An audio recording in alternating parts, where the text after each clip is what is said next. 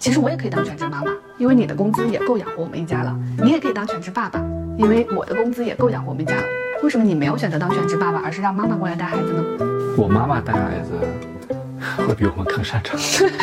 所以，所以谁更擅长，谁就应该做家务吗？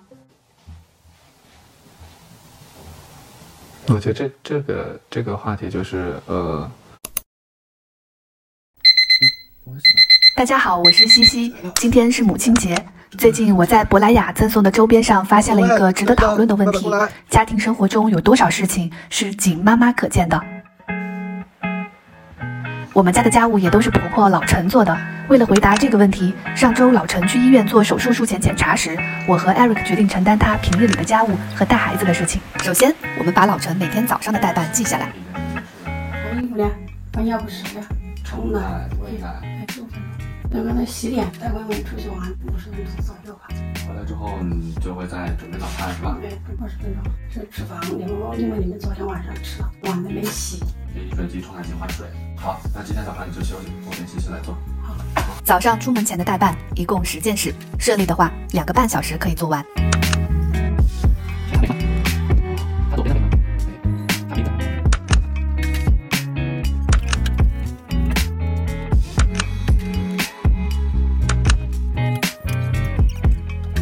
常八点就吃上的早餐，今天九点二十才勉强弄好。要把它吃油条。现在什么？奶奶在吃鸡蛋。鸡蛋是谁煎的？西西。今天西西太棒了。你是妈妈摆的。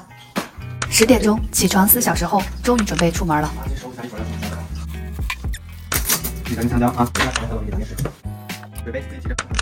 带尿不湿、收垃圾、带香蕉、打水、带牛奶、穿衣服、倒垃圾、穿鞋之后，终于出门了。对了，我自己也洗脸了。挂号取抽血报告、激素报告、见医生、转护士、开手术通知、见到按预约手术时间、预约其他三项术前检查、交费之后，我们回家了。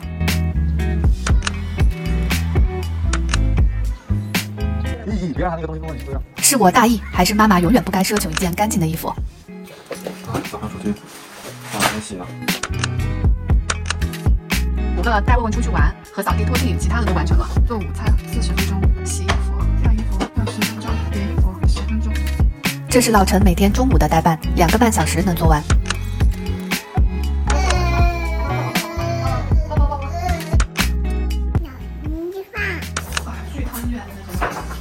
你上班累，太冷了。因为医院你看，我们已经吃了两次，这还啥节目都没有，天天画那个画，画出来画画来哦，好像很忧愁的。今天调了一下，好多了哈。一天什么都不用干，只要画画的生活幸福吗？家里面今天把孩子都带。我不用管，心静下来。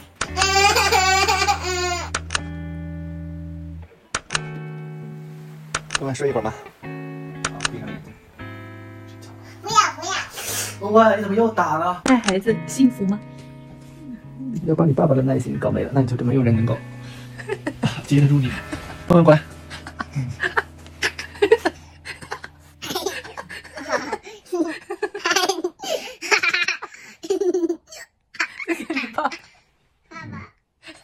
太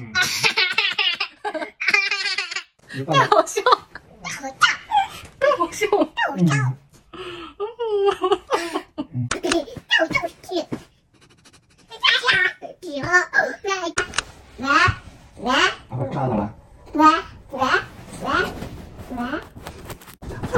睡不睡？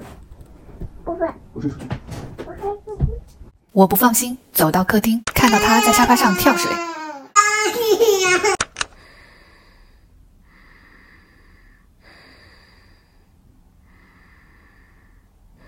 已经五点多了。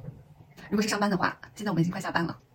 但如果是做家务的话，现在还有很多家务，比如说今天的衣服还没有洗，以及马上要做晚饭了。衣服都还没洗啊？哦，妈，你在笑啥？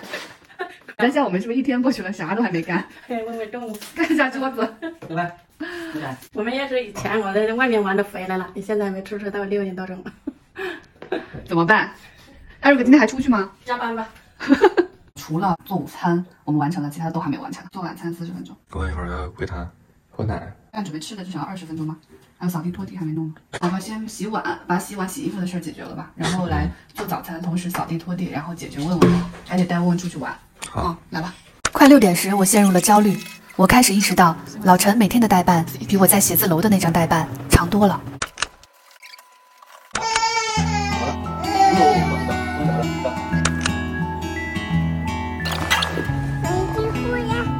蚂蚁吃树叶呀。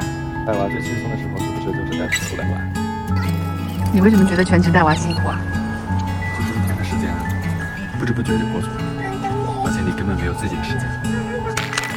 啊，回家，回家，回家。Drink too much, got the sickness. Pray to God and it's on 嗯，做完了，在这家做完了，只差扫地拖地。every day, every night, getting wasted. But I miss you. What did I do? 这是我一天当中第五次站在这张珀莱雅的计划表前面，全部擦掉，又再次写满。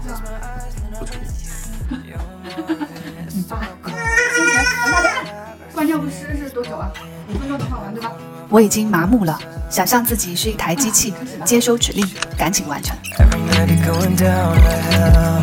Fake love in a shit hotel. 完了，我不知道加多少水，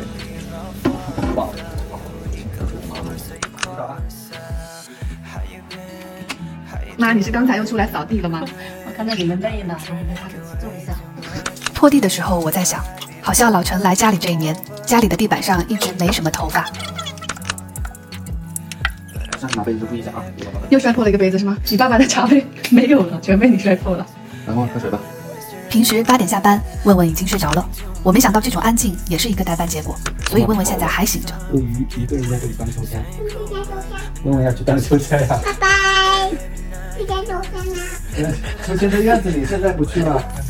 小孩都有爱去拿把破铁鞋，不知道大心的爱，两个小二郎，不到大凉山，不怕披风。问问会唱的儿歌都是老陈教他的。把眼睛闭上，闭上，看爸爸把眼睛闭上，看爸爸，把眼睛闭上。嗯，闭上。妈妈眼睛闭上。我说，要是爸爸妈妈两个人一起全职在家带你，也不是一件容易的事情。我们俩全职都还不如两个人一个呢。对呀、他是怎么一个人做那么多事儿的？关于这个问题，我跟 Eric 聊了聊。今天花了一天时间带孩子跟做家务，你觉得可以这样生活多久？最多一个星期吧。你呢？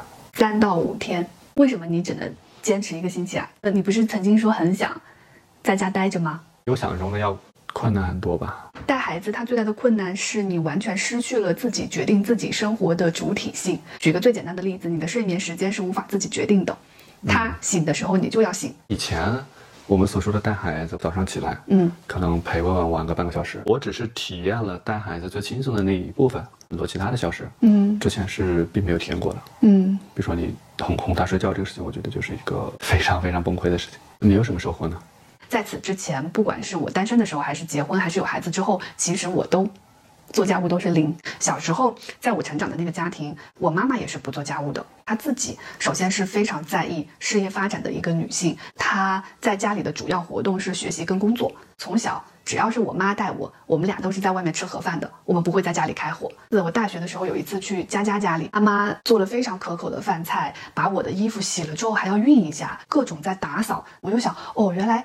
家里有一个妈妈可以是这样子的，那个时候我就觉得很温暖，也很惊讶。你妈会让你参与家务吗？哦，不会，我妈对我说的永远是你先去学习，这些事情不用你做。这可能是我跟你成长过程中非常非常大的一个区别。我爸在我上了小小学之前，他就出去打工的，在农村，我妈就带着我和我哥，嗯，同时还要种地，家里还养着什么猪啊、狗啊、猫啊、鸡呀、鸭呀、牛啊。我跟我哥从很小的时候，会帮忙我妈去分担喂猪、喂狗啊、放牛啊，去山上捡柴呀、你印象最深的、你们最温馨的一个劳动场景是什么？我妈和我哥在夏天的时候在那个田里嗯割稻谷，就特别热，他们就让我回到家里面去，把西瓜切了，然后送过来。我们一家人稻田旁边的树荫下面坐在地上一起吃西瓜，那片刻的休息，在树荫底下还挺美好的。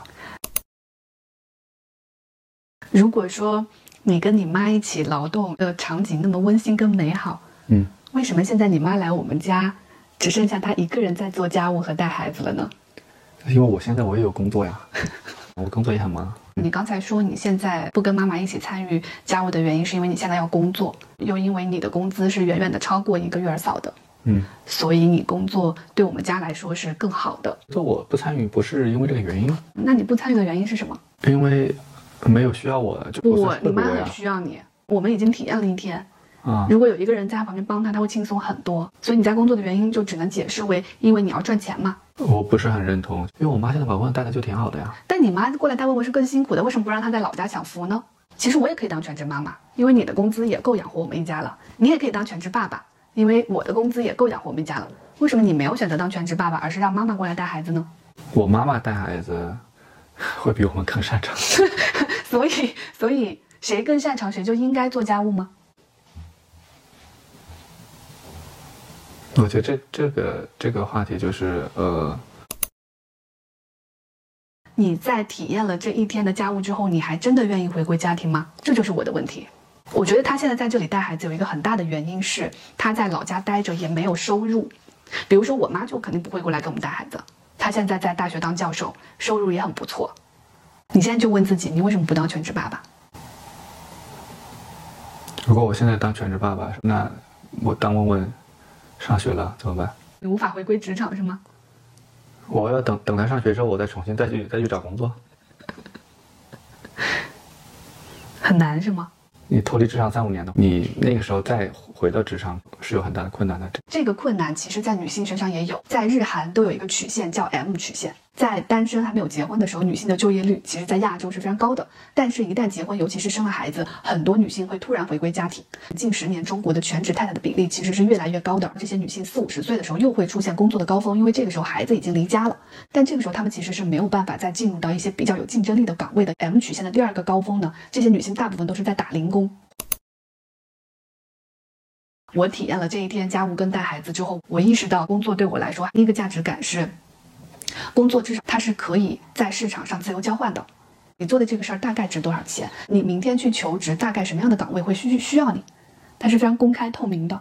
但是家务没有，它是一个完全你自己跟你自己的游戏。你从工作当中得到了成就感，得到了被别人需要，得到了尊严，且你在工作当中认识了一些新的朋友，而这种价值在家务里面都没有。第一。我做的家务没有人看到。第二，我早餐做的晚，同一个盘子我去洗了，呃，午餐就又去洗同一个盘子，然后到了四个小时后晚饭又去洗同一个盘子。我觉得我就像一个西西弗斯。我觉得你给工作构建了很多很多东西吧。假如说现在完全财务自由，你做的那个工作是完全没有收入的，你还是否依然有这么大的热情去去工作？其实你工作很，其中还有一部分你没有被说出来的一些痛苦，是因为你需要挣的那个收入，是吧？对呀，对。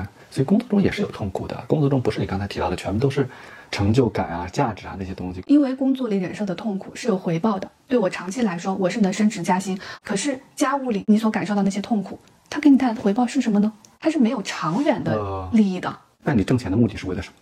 那我们家庭在医疗上、住房上、各种生活的需求上能维持在一个不错的水平上。你挣钱的目标还也是为了让这个家庭的生活水平变得更好，嗯，是不是？嗯。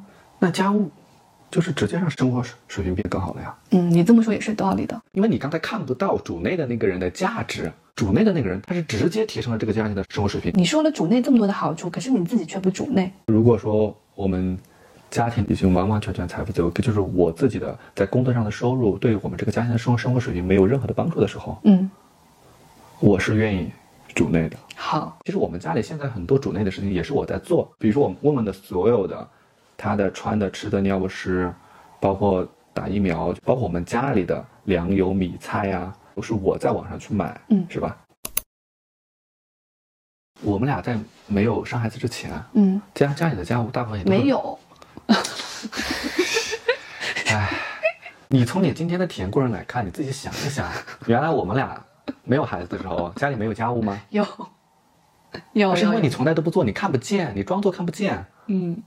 你为什么要装作看不见呢？我就是真的看不见。对你看不见，今天这个体验，我觉得你的收获应该比我更大。之前没有文文的时候，家里也有很多家务，嗯，但那事情也都是我在做。那我问你下一个问题，嗯，你觉得老陈现在在做的事情特别有价值，对吧？对。那你觉得我们每个月应该付他多少钱？付市场上育儿嫂价格的钱。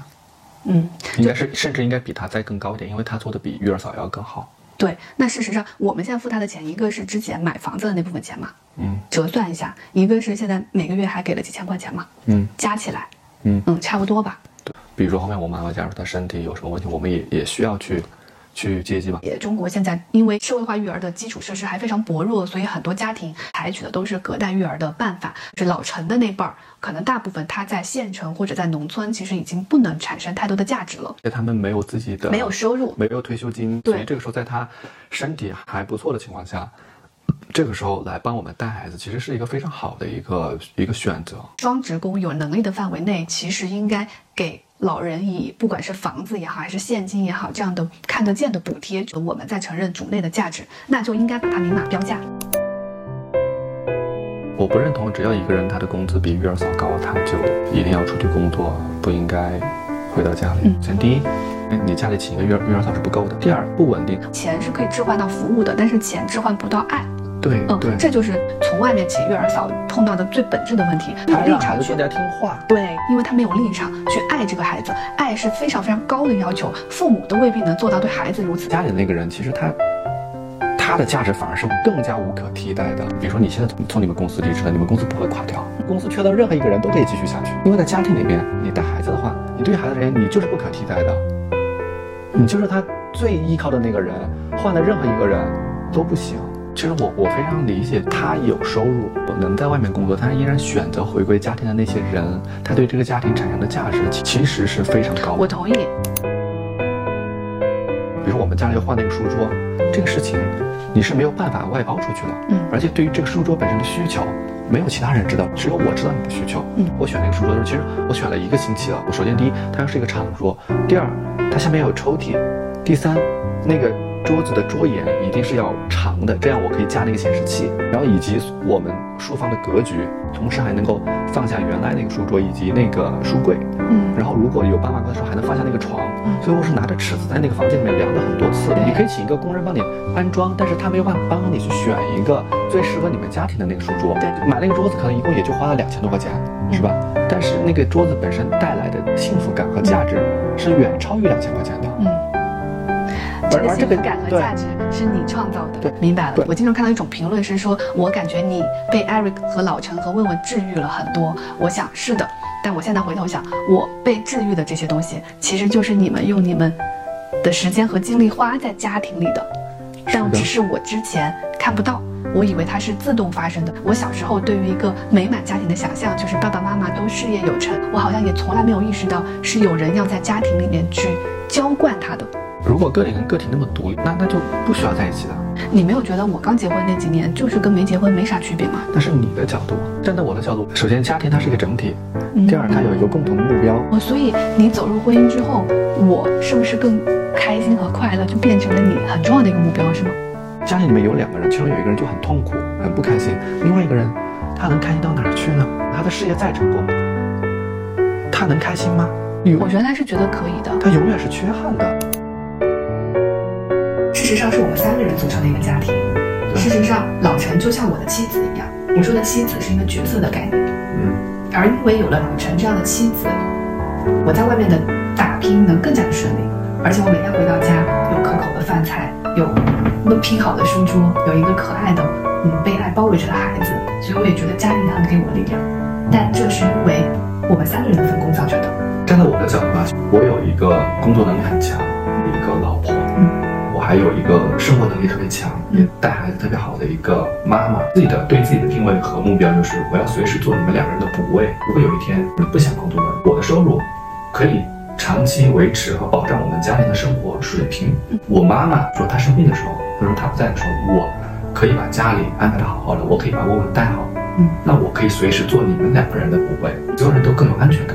嗯，因为整个家庭的抗风险能力变得更高了。而这样的话，我在工作中我的安全感也会更高，我会去找我更喜欢做的工作你。说你更有安全感，有一个例子就是你当时从销售转产品经理嘛，嗯，在你三十多岁的时候，其实相当于是转行，从头开始做。嗯，我觉得非常好。我跟 Eric 也说好，如果他有一天准备好了，他可以把他三十多岁转行当产品经理的经历复盘一下。嗯，如果大家想看的话，就在屏幕上打想看。当然，我并没有爱上主内，但他对我的价值是你看见了，对。我觉得之前很多老陈在做的事情，我真的是看不见的。还有我做的事情。对 对，比如说我我洗澡之后，呃，很多头发会贴在滤网上，但我不会动手把它清除出来。我每天晚上回来了会吃夜宵，但我不会吃完夜宵之后把自己的碗顺手刷掉。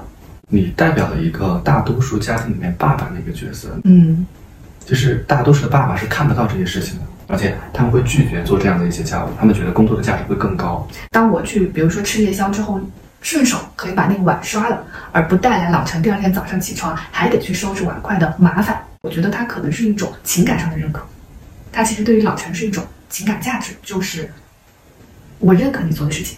对，有一个细节就是每次吃饭的时候叫你过来吃饭，厨房里还有很多菜放在那儿，嗯每次过来你就坐在那儿，什么也不干，你就在那儿等着然，后我就说：“快点拿三双筷子过来。你坐在那儿不动，让我正在倒豆浆的我可能还要再拿蒸的包子，然后你还在推我让去拿筷子，那我觉得这个事情就是你就没有看见，”嗯。那这个事情我觉得就是你需要好好反思的。嗯而这个问题，我也很想听听老陈的答案。姓名：西西，老陈，年龄：三十二，五十七，学历：硕士，初中没毕业，职业：内容从业者，种田，开出租车，结婚年龄：二十六，十九，生孩子年龄：三十一。二十一，没来北京之前，在老家，你跟你老公是怎么分工的？呃，搞田呐、地呀、那些，呃，弄俑啊，呃把地整平了，这样的都是男的。嗯女的嘛，就是做手上的活，插秧啊、割谷啊这些东西。嗯这菜园都是女的，烧饭。嗯家务都是都是我做，嗯，男的做的少。为什么呢？因为外面的事男的都要做了。哦，从来没看见我爸爸在家里做过什么事。那像你哥哥弟弟呢？他们会做家务吗？家里的男孩子根本也不也不做这些家务事，一般的都是女孩子做。你老公的，他出去赚钱，有钱你就花，没钱的他出借，我都不管那些事情。嗯，你没有想过自己去赚钱吗？我老公总是说，你出去哪里有人要你啊？你你出去能能干什么呢？你刚才说你自己出去做找事情找不着，但刚刚听 Eric 说你在上海打工，后来为了照顾你老公就回来了。因为我老公他出车祸之后，就是经济一直很贫困嘛，他不能动，我在那里已经照顾他一年多了。这样我一回家的话，那些种子啊、肥料啊、自己吃的粮食啊，都要拿钱出买。我回家了，我要还要借很多钱，就决定在上海打工。二零零四年的时候，一个月五百块钱照顾一个老人。然后因为我那个时候我在家里饭量很大，我一吃他就说我。嗯，他他做的一一天一天的饭，我一顿一餐都给他吃了。到过过完春节时候，就没有五百块钱，那这三百块钱。我当时在想，这三百块钱，哎呀，我我也自己也不想那里做，找其他的工作，呃，工资高一点的。呃，那有一个店的做角膜店的，呃请个阿姨烧饭，烧十个人的饭。这个工作你做了多久？差不多一年吧，一个月的工资是多少？九百。哦，这么高，为什么后面又又没做了呢？因为我妈妈死了，我是必须得请假回家。第五天的时候，那个老板给我打一个电话，他说他找到阿姨了，叫我不用去了，把我妈妈送送上山之后，在家里待了一个星期，我就又回上海找工作了。有一个女的就离我们的出租屋很不远的地方，在在服装厂里面，她在那里面打工，打工她她帮我介绍出，剪了个线头，六百块钱一个人。你一天要上几个小时的班？八点钟开始上班，上到晚上十点。嗯，有个检验员，后来辞职了，他没做，所以你就去当那个检验员了。一个月的工资是多少？八百块钱，这个工作做了多久啊？差不多一年吧。那为什么一年之后又没做了呢？后来我老公的事情就解决了，嗯，那那个打了官司，我老公说要回家。对，那时候我婆婆呢就生病了，病我老公让我回家去一趟。他那个人就是，他要走，必须要要你跟着他一一道走。在家里待了半个多月之后，婆婆就死掉了，病了她因为她是肺癌。我婆婆走了之后，我回去上班，我老公就不让我去，他就叫哎我的亲戚啊，他的妹妹啊，这个那样去劝我，不让我走。当时是什么原因，就是说服了你，让你没有再回上海呢？那个小的还在县城里面上高中吧，因为走了几年，哎，觉得也对不起他，他在初中时候很艰苦，我一向只照顾他两年。自己赚钱的感觉，你现在还记得吗？就第一次拿到钱，哦，肯定很高兴的，哎呀，从来没见过那么，你手上没有见过那么多钱。在农村呢，就是种田，种了点钱买卖点粮食啊，卖点什么东西，啊，那钱都没过我的手，就觉得自己还真的还有有点成就感，就是自己能能挣钱呢，不是像我老公说的，在外面就没人要那种。